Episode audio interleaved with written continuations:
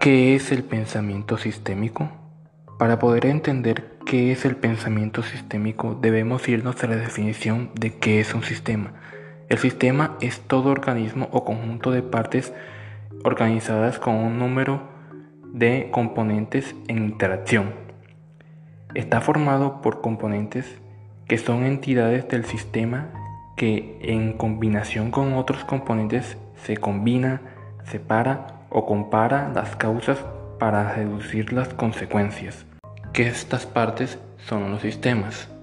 Uno de los primeros pensadores que intentó eh, o habló del pensamiento sistémico fue René Descartes en su discurso del método. En este libro, él hablaba de que para solucionar un gran problema que no tenga o que no le veamos solución alguna, debemos coger el problema y dividirlo en, partes pequeñas e ir solucionando cada parte de...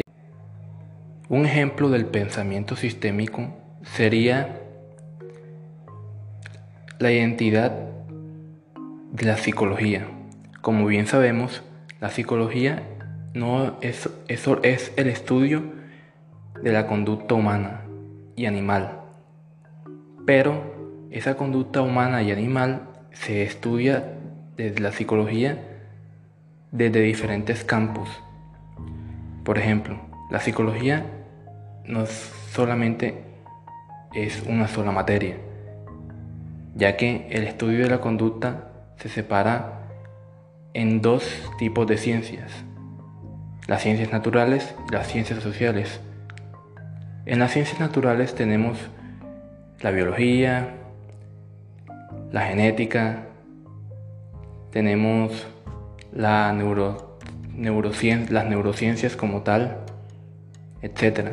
Y en el campo de la psicología, de las ciencias sociales, tenemos la sociología, tenemos a la antropología, tenemos a la agricultura, etcétera.